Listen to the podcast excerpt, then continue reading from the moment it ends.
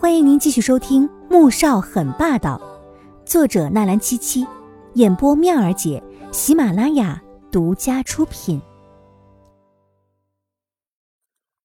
第三百一十二集，黄天雪挂了电话，笑眯眯的说：“我现在就过去，爸爸，你让司机送我。”我送你。黄天觉却抢先一步说：“不用了，哥哥，你这还没有结束呢。”我让司机送就行了。黄天雪下意识的想拒绝，还是让天爵送你吧。黄婷一是不放心，二是想让黄天爵去探探季如锦的底。黄天雪的小脸垮了下来，乖乖的跟着他往外走。上了车，还没有来得及系好安全带，黄天觉脸色便又黑又臭的，踩着油门轰的一下冲出去。黄天雪吓得一张小脸煞白的。紧紧的抓着门边的把手，差点没哭出来。直到车子开到龙井台附近，黄天觉猛地踩下了刹车，朝着黄天雪狠狠的吻了过去。“哥哥，你别这样！”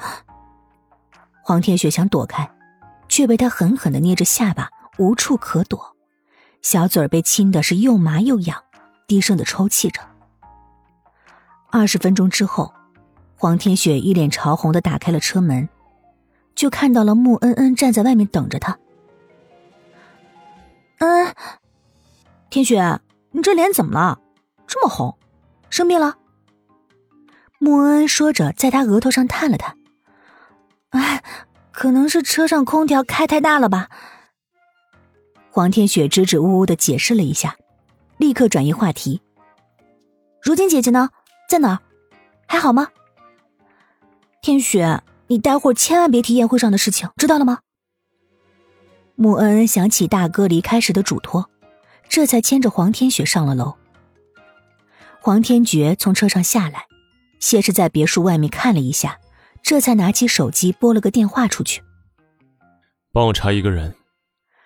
季如锦正在工作间里面画图呢，虽然他也想跟着回去穆家，但是又怕自己给穆萧寒添乱。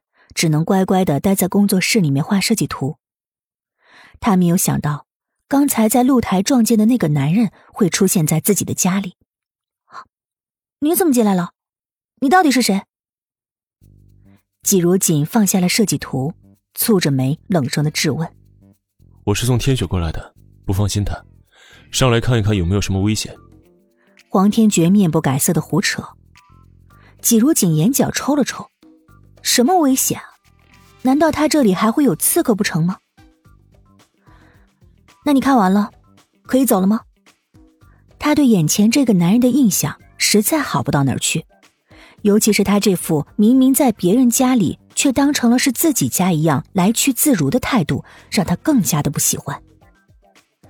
黄天觉没有走，而是靠在了门上，目光沉沉的看着他，锐利又似探究。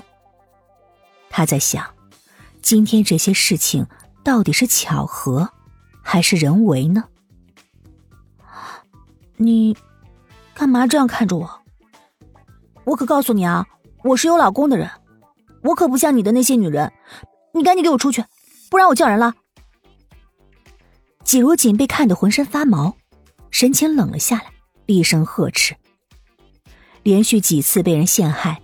他已经对这些莫名其妙出现在自己范围内的男人产生了浓浓的抵触情绪，尤其是眼前这个男人，他的眼神怎么看怎么不善良。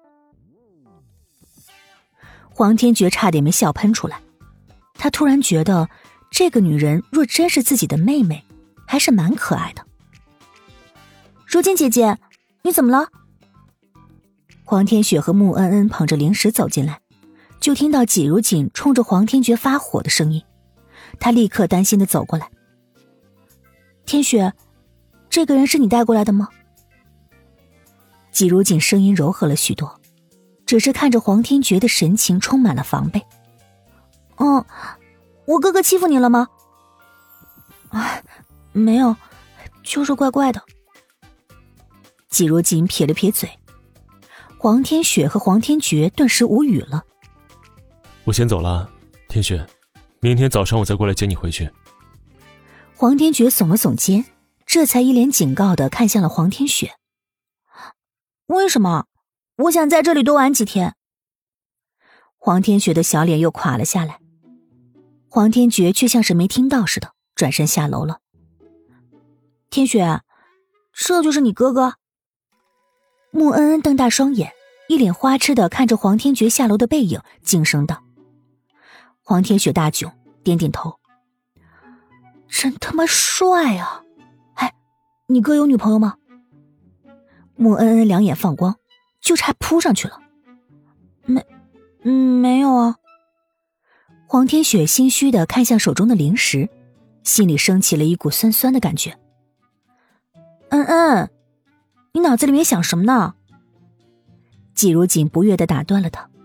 这种花心大少，他才不会让恩恩被欺骗伤害呢。嫂子，我开玩笑的。穆家。穆萧寒从车上下来，魏秀秀立刻冲过来，一把抓住他：“萧寒，你告诉我，这些都不是真的，不是真的，对不对？”